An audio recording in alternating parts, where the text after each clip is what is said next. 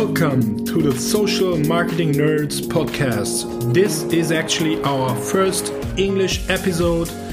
This is usually a German podcast. And before we kick this off, let us give a short German introduction and then I'm gonna switch back to English. So, für alle deutschen Zuhörer, ihr habt richtig gehört, das ist kein Fehler hier. Ihr hört heute in unsere erste englische Folge hinein. Ich hoffe, dieses neue Konzept wird euch gefallen.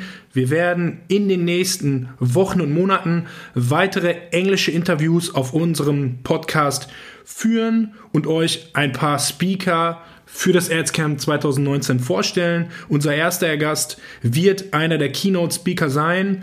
Ähm, ja, es wird ein sehr spannendes Interview. Er hat einiges auf dem Kasten, einiges zu erzählen heute. Wir machen jetzt weiter auf Englisch. Viel Spaß dabei. So, welcome back in English. I'm very happy. I'm very excited to have every one of you on our first English speaking episode. And our first guest is a great one. He's going to be one of the keynote speakers at AdsCamp 2019.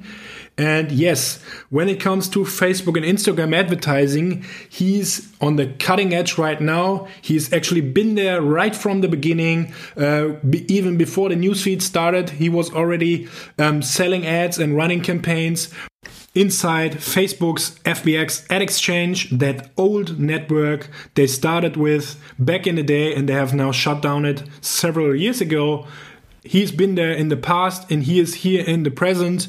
He is in the trenches every day, basically running ads for his clients. And he gave me a list of some of the companies he is uh, working with right now. Um, so to give you an idea, uh, some of his clients are Eventbrite, Square, Fitbit, and the list actually goes on and on. So he started his own agency in 2012. And since then, he has managed now over $10 million in Facebook and Instagram ad budget. That's actually quite a lot, I, I, think.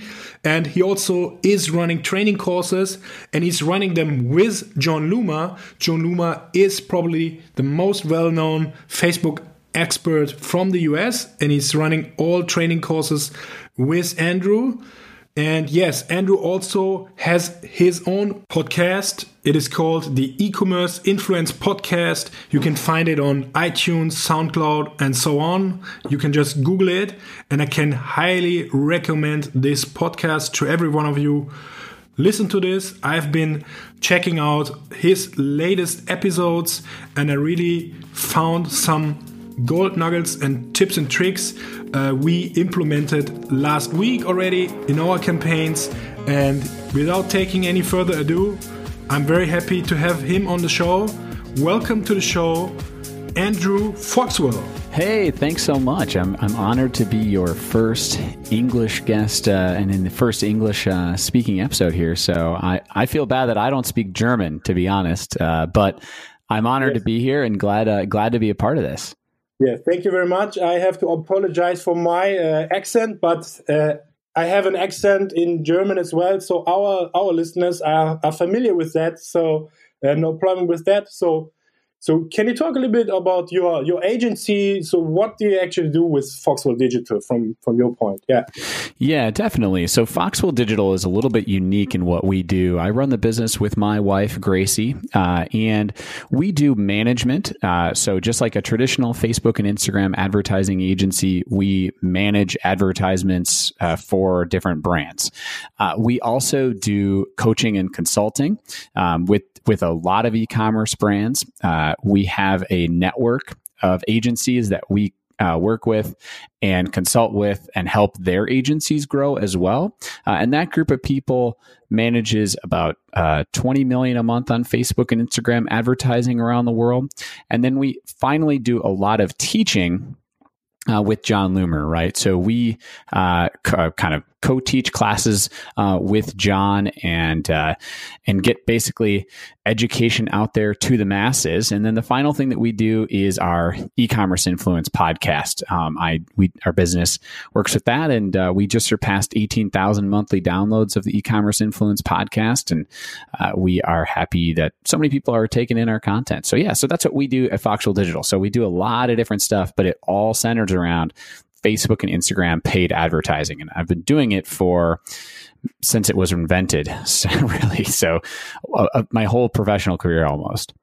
So you you started there before the newsfeed, uh, or when when with, yes, with yep, before the newsfeed, yep, yep. So I uh, I originally did all right hand side ads, um, and and well right hand side like ads. That was where I started. Um, so yeah, I I. Uh, have been in it a long time and have seen the platform really grow and it's incredible what it's been able to do for businesses all over the world so i'm excited that I get to uh, talk about it today Awesome. Yeah. So right now, um, what is what is the average monthly budget of, of the clients you, you you work with? So sure. Yeah i mean the average monthly budget of people we work with is is a little bit different because it it um, it depends on a lot of different factors. So most of the clients we have are probably managed you know they're probably in the 30 to 50 thousand dollar us um, however uh, a month. However there are a number of other um, clients that we consult with uh, through agencies through some of these these partner agencies, um, and and that like we're working on a couple of accounts that are spending you know two hundred to three hundred thousand dollars a month, um, and and trying to help them grow and scale that. So it's a little bit hard to to say you know the full like what we do specifically.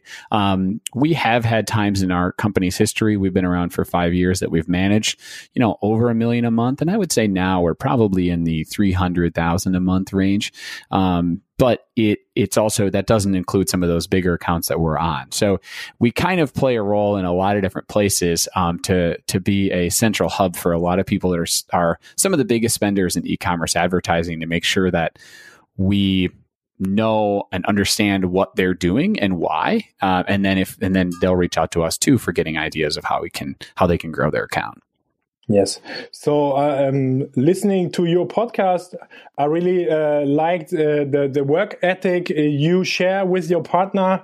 Um, so, you are from Wisconsin, from the from the Midwest, and maybe you have a little different approach to some of other people from the US.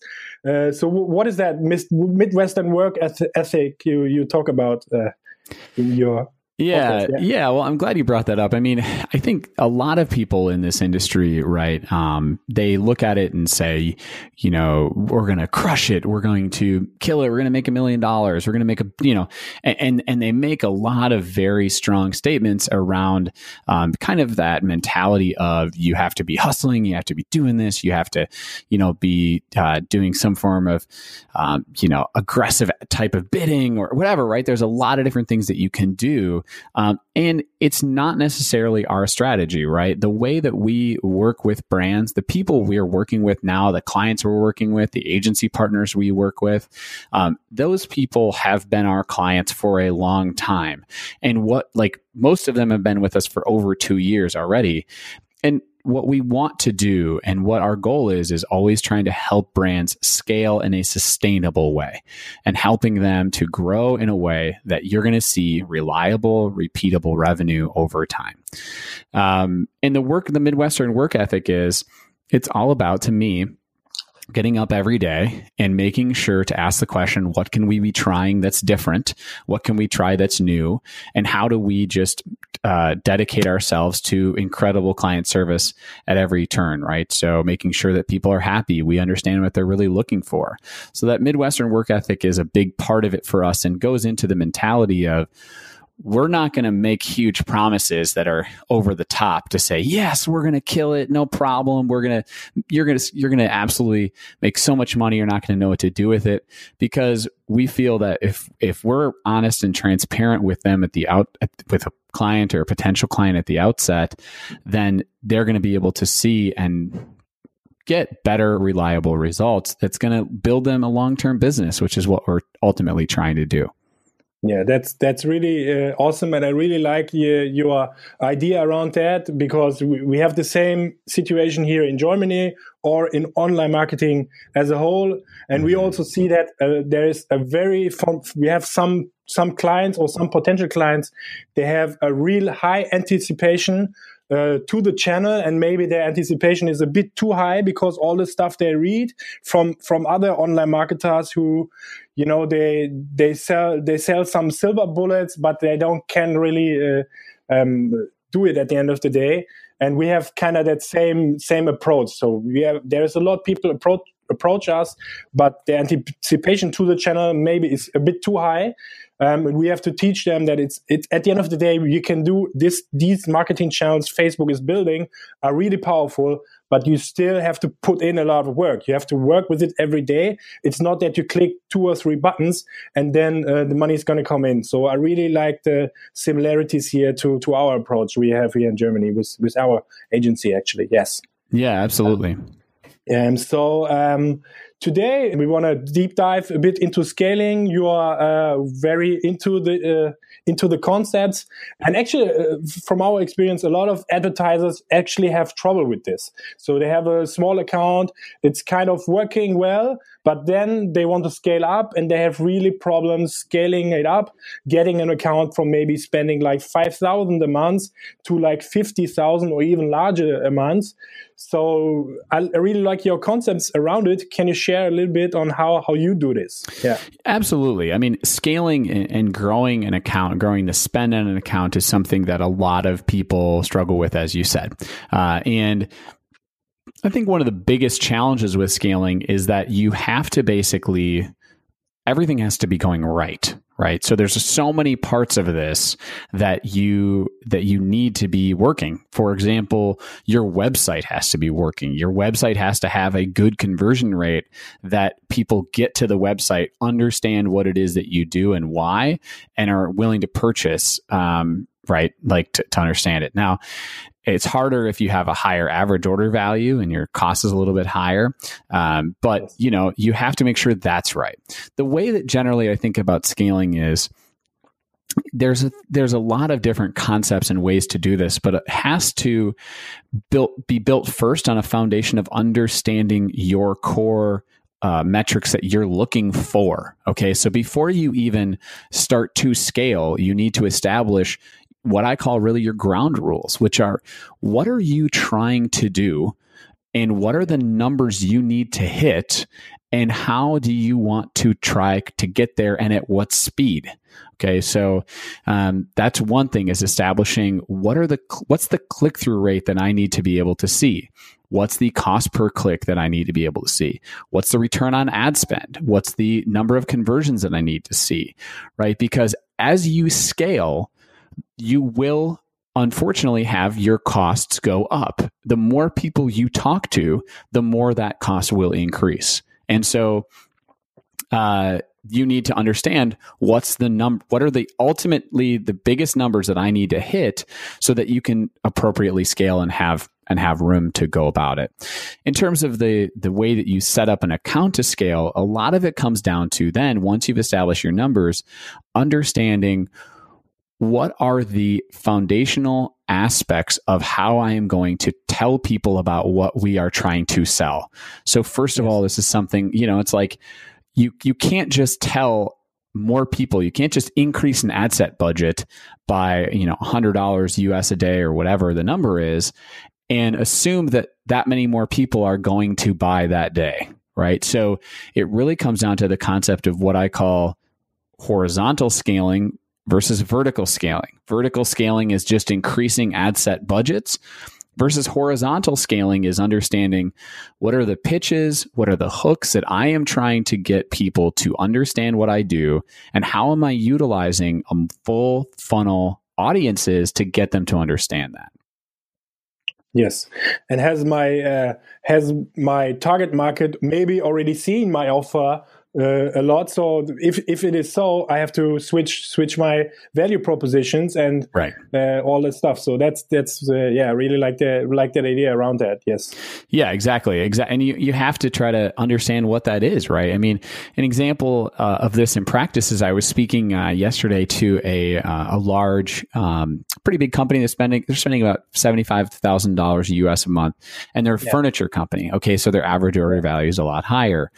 Well, they've had a uh, they've run carousel ads in the in the top funnel, and then they've tested that against a video showing their some of their products in use. Well, clearly, a video that really in technical details, it's a video link post within a conversion ad set is is the best vehicle for them because one, it shows off what's what that product even does and what it looks like in somebody's home. Yeah. And it also drives people to the website, right? And so that is you know, like one option of like, okay, how do you get to scale is are you using some form of understanding, maybe even with video or maybe a slideshow or not, that people are like, okay, that's what this is. It's interesting to me. And then in the, and then they have an audience or they didn't have any audiences, excuse me, going to engage your custom audiences. So they had, they didn't have anything going to people that were, had engaged with them in the last 14 days on Facebook or Instagram. Um, and they didn't have anything going to their top percentage custom audiences as either. Yes. And so, yeah, okay. okay, if you don't have anything going there and all you're doing is you're launching an ad of people that have never heard of you before, and then you're launching an ad with remarketing that, you know, like a dynamic product ad or something, there's a lot that you're missing there to convince people what it is that you do right? And and why it's interesting. So that's a lot of what scaling is is understanding how do i come up with a variety of content that talks about my multi-value propositions as you said and build and scale horizontally across so that people really understand what we do. And then of course there's so many nuances as well around things like bidding and how do you bid yeah. and how do you get in front of you know and use a mixture of bids to get people to understand uh, or get in front of more people yeah, and and obviously every every client, every every product is different, but most of the time you will have some some campaigns obviously going more upper funnel, so targeting new people, and then we have we have have other other campaigns who are uh, retargeting campaigns and really uh, forcing a sale at the end of the day. So and on the upper funnel, what are what are the metrics you're usually looking looking for on a, on a regular basis uh, while while while scaling? Yeah, I mean, for me on the upper funnel, it's looking at things like okay, is my and this is in the U.S. Okay, so just to be yeah. to, to, say this carefully, yes. you know, is like looking as like is the click through rate, uh, click, you know, the link click through rate over a percent, is the cost per link click under one dollar, um, and then it's looking at things like is my relevance score at least on prospecting traffic a five or a six and above. I've heard a lot yeah. of people say relevance score doesn't matter, which I totally disagree with because what that is is that's Facebook telling you how do people like this ad. I mean, you know. Yes and then yeah. um, that's I'm looking at that, and then I'm looking uh, on the prospecting side as I start to uh, build more audiences. On, like on, that's the creative side. As I kind of build more audiences, I'm starting to look at things like the first time impression ratio, which if yeah. you've never looked at it, is under the Delivery Insights tool um, at the ad set level, and allows you to see okay, this is how many people uh, have been seeing this, and and you can see that if you're not you know reaching as many people, or you're you're maybe wearing out a one percent lookalike or an interest that you're targeting, you can actually see how many people and percentage of people have see that declining number of people that are seeing your ad for the first time. So that's some of the things that I'm looking at from a prospecting tr- uh, standpoint. The other thing that's important to mention on prospecting traffic is that many times we think about our prospecting traffic as one bundle, right? We think about, okay, I'm going to create a lookalike audience of my people that have added a card. I'm going to create a lookalike audience of people that have purchased, yeah. et cetera. And really what you want to understand is these are different types of people, right? An example of this with a client I looked at last week was a particular client. I looked at the overlap using the audience overlap tool, which yeah. is a great tool. And I looked at their yeah. email list and those that had added a cart. Their email list was 77,000 people. Their ads to cart were about 40,000. And there was only a 5% overlap between those two core audiences. So my point is that the people on your email list are not like the people on that have added something to cart. So making sure that you create separate audiences for them and whether that's a one or a two or a 3% lookalike, there's a lot of validity of doing that in a different way. You know, is separating those at the ad set level so that Facebook can can try to find those people differently and not trying to lump them all into one, right? That's a really big part that not a lot of people understand.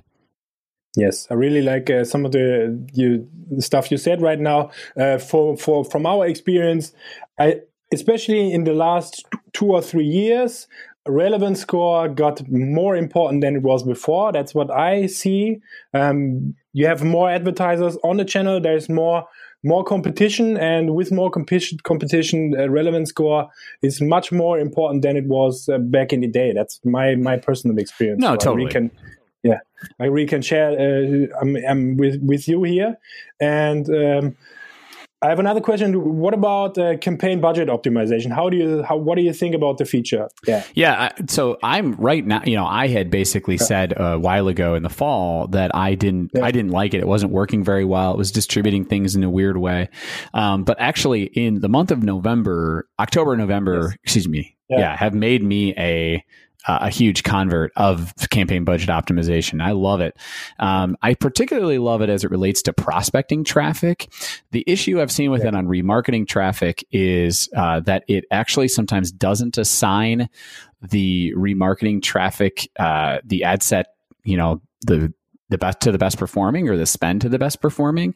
And I'm not sure why that is, but on prospecting traffic, I love that. Usually I start it with, you know, three or four or five different ad set audiences, um, you know, with a variety of different kind of sizes to them. So like a small one, like a 2% lookalikes, and then maybe an interest grouping, and then maybe a 10% lookalike um, and some others, some others like an engager lookalike. And I like what it's done. It's it finds great people, and I use the ads under CBO or campaign budget optimization as the control. So um, I have the same ads that I social proof across all those ad sets um, running. Okay, yeah. Um, to, so then the audience is really the variant um, and that's been incredibly helpful because uh, otherwise it's almost too many variables and it's i'm like don't understand what you know yeah. what's working or what's not yeah so I, I, think one uh, mistake you can make with campaign campaign budget optimization is that you uh, put in custom audience or retargeting audiences and cold traffic as well. Also, you're putting cold and warm traffic in one campaign. I think that can really uh, mess up the whole uh, the whole performance. But I'm totally on your side. I think campaign budget optimization is one of the best features uh, Facebook has released in the last since since the Facebook Pixel, even I guess, because uh, with it running only on prospecting traffic, um, you can really focus on the on the on the the work finding new audiences and come up with ideas what to show these audiences and don't have to mess up with uh, tiny optimizations you do on a daily basis because facebook does that new for you. So yeah. I have totally have the same uh, experience. But in the beginning uh, just like you said we had some problems with it as well. And most of the time it was we we put in retargeting and uh, prospecting maybe in, in one campaign. And then obviously facebook found out very very quickly uh, that obviously the retargeting traffic is the hot traffic uh, when it comes to optimizing for purchases, and that's why the prospecting audiences didn't get any more reach. So this is, I think, one of the beginner mistakes you can make with it. But for me, it's really for us, it's one of the best. Uh, the best features they have released in the past. Yeah. Yeah, I completely agree. And I c- agree about your point of not making sure you're not putting the um, remarketing and, and prospecting in one ad set or in yes. one campaign, excuse me. Yes, yes, yes. So, um, from from your perspective, to to sum sum sum it up, what is actually the most important thing when it comes to performance marketing on, on Facebook and Instagram? Uh, it's the number one thing. What's the number one thing you would say? Yeah. yeah, I mean, I think that honestly, the number one thing that you say when it comes to performance marketing on Facebook and Instagram advertising is you have to accept the fact that you know nothing. Um, you know, you have to accept the fact that you have a baseline of understanding of certain things, um, but things change all the time. So you have to be constantly testing and improving. And if your agency that you're working with doesn't say that, right? Saying things like, yeah, no, we're experts at this. We've been doing this a long time, but we also have to say, you know, look, we're, we're testing and learning and that's what we do. And that's, that's what this channel is. Then that's really, really important because what works for one client doesn't necessarily work for the other. So that's the biggest thing for me um, as it relates to to doing performance marketing on social.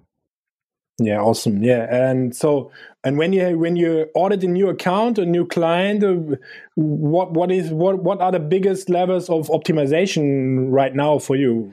Sure. Yeah, I mean the big levers of optimization are are always going to be essentially what I call the the well, I go through the optimization process or the auditing process, what I call the RCAB process, which is reporting, creative, audiences, budget, and placement.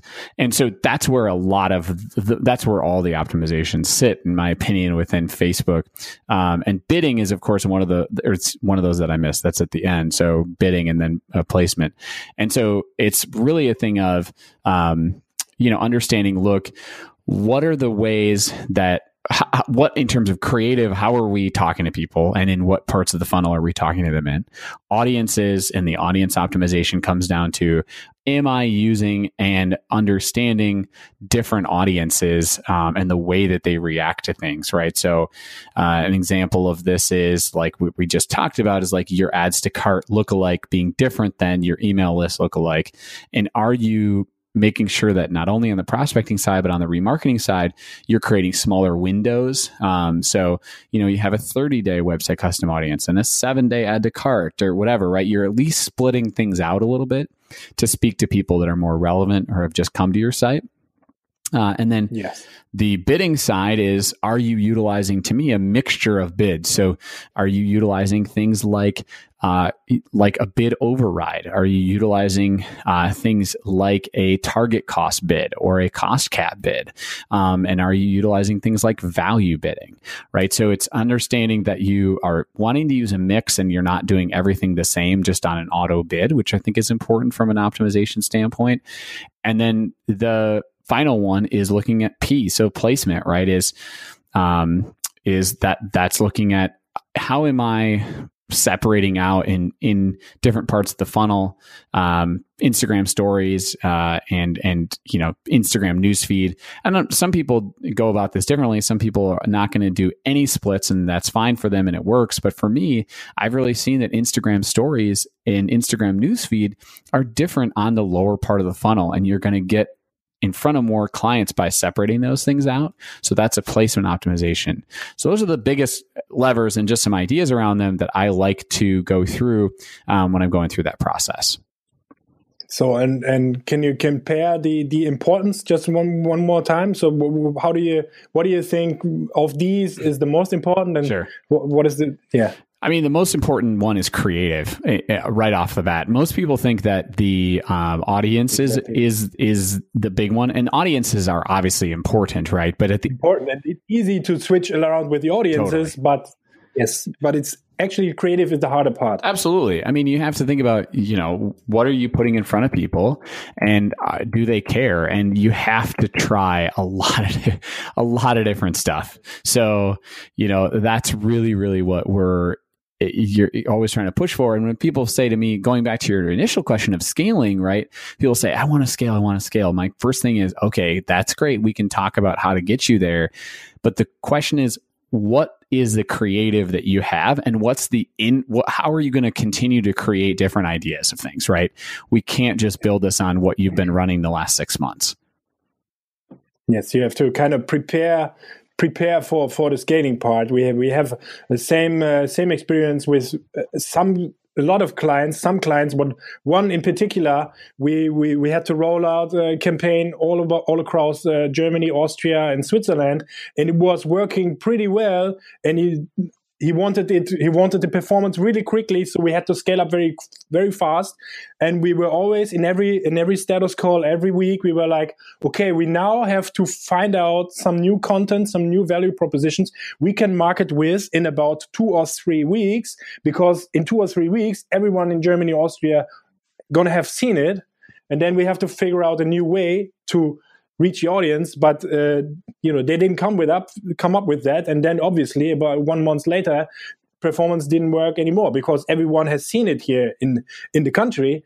And yeah then they were upset that the channel is not working anymore and they weren't able to scale. That's exactly the problem i think a lot of people can run into when when trying to really uh, to really make to uh, to to bid uh, really large amounts on facebook and get a lot back. Yeah. Totally Yes. Okay. Um, so you also have uh, experience on a global level. So for some clients, you run ads uh, globally. We talked about that before. Mm-hmm. Uh, what what is your experience? What what are the differences in the markets between US, Europe, and um, other markets? Do you have any any experiences on that? Yeah, I mean, you know, the biggest differences are are just size in a lot of ways, right? I think size is is one in terms of you know when you're creating lookalike audiences in in the US versus lookalike audiences in other countries like Australia or Germany or um, the UK. You know, the audience sizes are different, um, and they behave differently. So you can't translate directly what you're doing. Um, that's one thing. I think that another one is is just usage and, and understanding the usage, right? In the US right now, we've seen a considerable shift in Instagram, um, and and really there's a lot more daily active users there, um, and you're able to to get in front of a lot more people there, and in places uh, in the UK and and you know like I said another common Australia or even Japan in some instances, Facebook is still the leader in a lot of ways, um, and people aren't using Instagram as much. So I would say those are some of the biggest differences that I see is in, is both in the size of the audiences um, and in terms of uh, you know how you they're using the product and what you are doing in terms of optimizing around placement and things like that.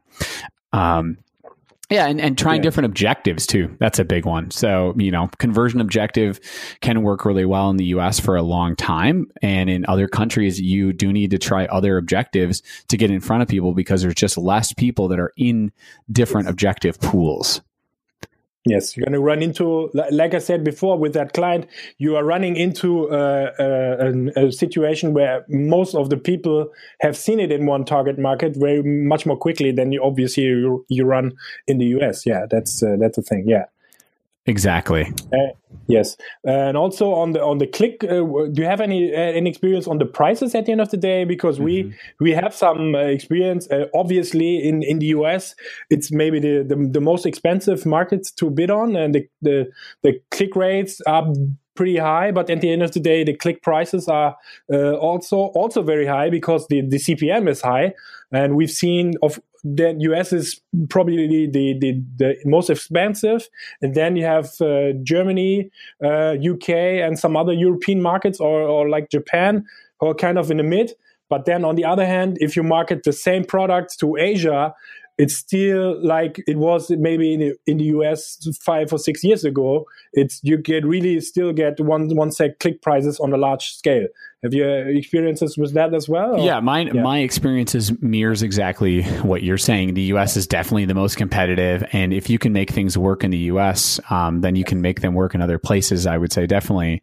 Uh, so yeah, it, it's it's. Uh, it's really a matter of when I when going back to talking about scaling, you know, scaling into other countries is a really big opportunity for many brands that they don't realize is out there. So um, if you have a way to ship things to other countries, um, you know, then I would jump on that opportunity immediately because there is much less competition in those places. And as you said, the, the cost per clicks and et cetera in the US are higher. The CPMs are higher. Um, you know, Facebook goes by this concept of what we call tier one, tier two, tier three countries in terms of user quality and pricing. And tier one countries are like US, Canada, Germany, the UK, France, um, and then tier two countries uh, are are things like Japan, as we talked about, right? And and then a tier three country would be like India, right? User quality is is not very good. Um, the quality and interactions they have is not as good. Um, the dollars per user is not as good. So you know, it's yeah. just understanding if you're going to try to go into multiple countries, what is the goal that you're trying to go for, and and how in terms of the if you're trying to do e-commerce you're trying to sell something how are you adapting your creative and your audiences to that country specifically? Because i think a lot of people just take a lookalike audience and they have it for a us and then they all of a sudden start targeting canada with a us generated lookalike audience which is not an ideal situation yes i totally share share on that experience um, so yeah, well, we are we are very happy to to have you on stage at our conference uh, in May. So, can you share a little bit on, on what's going to happen on stage? What are you going to show to us on, on stage? Yeah, absolutely. Well, we're really excited to be there and I'm very happy that we're going to be able to share some knowledge. We're going to be talking about scaling um, in, in 2019, and we're going to talk about how you scale, how you set up for scale, um, the ways that you can, the things you can start to look at to make sure that you're you're ready to do it, and then some some tactics and strategies of how you start to scale things out. What are the audiences you use? What's the creative you use? Um, and uh, I've had we've had really good feedback off of that course. Number of people have said that they've really used that framework to start making a lot of money for their company. And so um, I'm really happy to to go through how we really advise people to scale because I think um, that's really what all of us are trying to do, right? We're trying to grow our business more sustainably. So I'm excited to be there to talk about it. Yes, awesome. So we're gonna really uh, are really looking forward to that to that talk on on our stage. And actually, uh, you offered us that uh, yes, uh, you are also going to be teaching one of our um, uh, event attendees um, on a one-on-one coaching uh, on the day of our conference. Um, so thank you for that. Yeah. Um, some, some someone lucky is going to have a one-on-one coaching with Andrew and Gracie and uh, you're gonna dive into the ad account and see uh, what uh, what what can be optimized with your experience. And well, we don't want to make it easy for for everyone, so we have a question uh, you have to answer to get that one-on-one coaching. So, what is that question, uh, Andrew? Yeah. So the question is, how many accounts have I audited? in 2018. So, how many Facebook ad accounts did I actually look at and give feedback on in 2018? So, how many ad accounts has Andrew Foxwell audited in 2018? Um, I would like you to uh, comment the the answer on the Facebook post to this podcast episode. So, go to our Facebook post uh, for Facebook page, Social Marketing Nerds, and comment on the post of this episode. And then one day before the conference, so on the 12th of May, we're gonna uh, give you the number, the real number, and we're gonna uh, poll the winner. And the winner is then gonna have a one-on-one coaching with Andrew and Gracie right at our conference. Thank you for offering that, man. Yeah, Thank you very of course. Much. I'm happy to. Cool. Awesome. And so to, to wrap everything up, uh, we always ask uh, which of the past Facebook updates were, were was one of the best for you, in your opinion, to your opinion? Yes. I think the best one thus far is honestly the, the campaign budget optimization. So I think that's a big one. And then value uh, bidding optimization is my other personal favorite. Yeah, I, I love them. and I think they're okay. going really well. So, but uh, also there's, uh, I think, hope there is still a lot to come from Facebook. So are there any other updates you uh, really would wish on the platform? Anything you are you are waiting for? Yeah, I mean, I'm really really hoping that they roll out um, augmented reality uh, faster. Um, so being able to take okay. products and uh, put them on people's shelves or put them in your room. Um, they've shown Shopify shown that they can do this. So it's just a matter of time of when that gets going. People can try on products via taking a photo of themselves and things like that. So to me that is really going to change the game. Um, and I'm really excited for that. Yes, and Facebook has to do this because they they have to uh, get more inventory to the to the platform. Right now, they are a bit uh, shaky right now uh, with with um, growing the inventory, especially in Europe and Germany.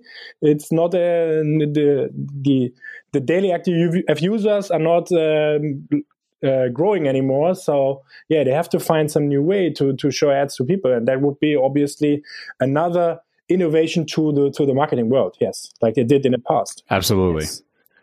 Uh, so. Uh, where can, where can our listeners contact or find more about uh, you?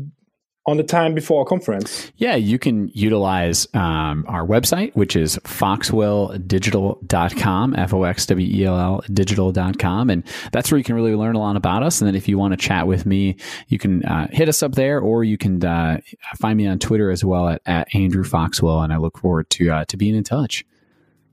Okay, thank you very much, Andrew. We are really looking forward to your talk, to your visit to Germany uh, with your with Gracie, with your partner, and yeah, thank you very much for sharing those insights. Today. Yeah, you bet, my friend. I'm glad to be here. Thanks everyone for listening all the way through. I hope you enjoyed our show. We are the social marketing nerds. This is usually a German podcast, but this is our first English episode, and there is some more to come. And as we talked about already in the episode, we also happen to host and organize a conference which is focused on performance marketing in social media. So it's going to be about Facebook and Instagram advertising, but we're also going to have talks around LinkedIn ads, Pinterest ads, growth hacking, messenger marketing. And it's an annual conference and it's going to take place on the 13th and 14th of May in Cologne, Germany. And for the first time, we will have the second day with international experts. So it's going to be all English on the second day, the 14th of May. And we're going to have some real hot speakers from all around the globe. And yeah, you can find out everything about the conference on our website. It's adscamp.com. We're going to link it in the show notes. And if you are attending, uh, you can be one of the lucky guys or the one lucky guy who can win a one on one coaching totally free of charge. In order to win that one on one coaching, please go to our Facebook page, the Social Marketing Nerds, and there we're gonna have posted. Uh, about this podcast episode and just below the Facebook post, please comment and comment with the answer to Andrew's question how many ad accounts has he actually audited in 2018 as soon as you comment uh, on that Facebook post you're gonna be entered into the competition and on the 12th of May 2019 so one day before our conference starts, we will announce the winner who whose answer was the closest to the real number. And yes, I hope you are um, interested in our conference. And yes, I hope you liked our first show. Thank you very much for listening all the way through. Talk to you soon. Bye bye from good old Germany.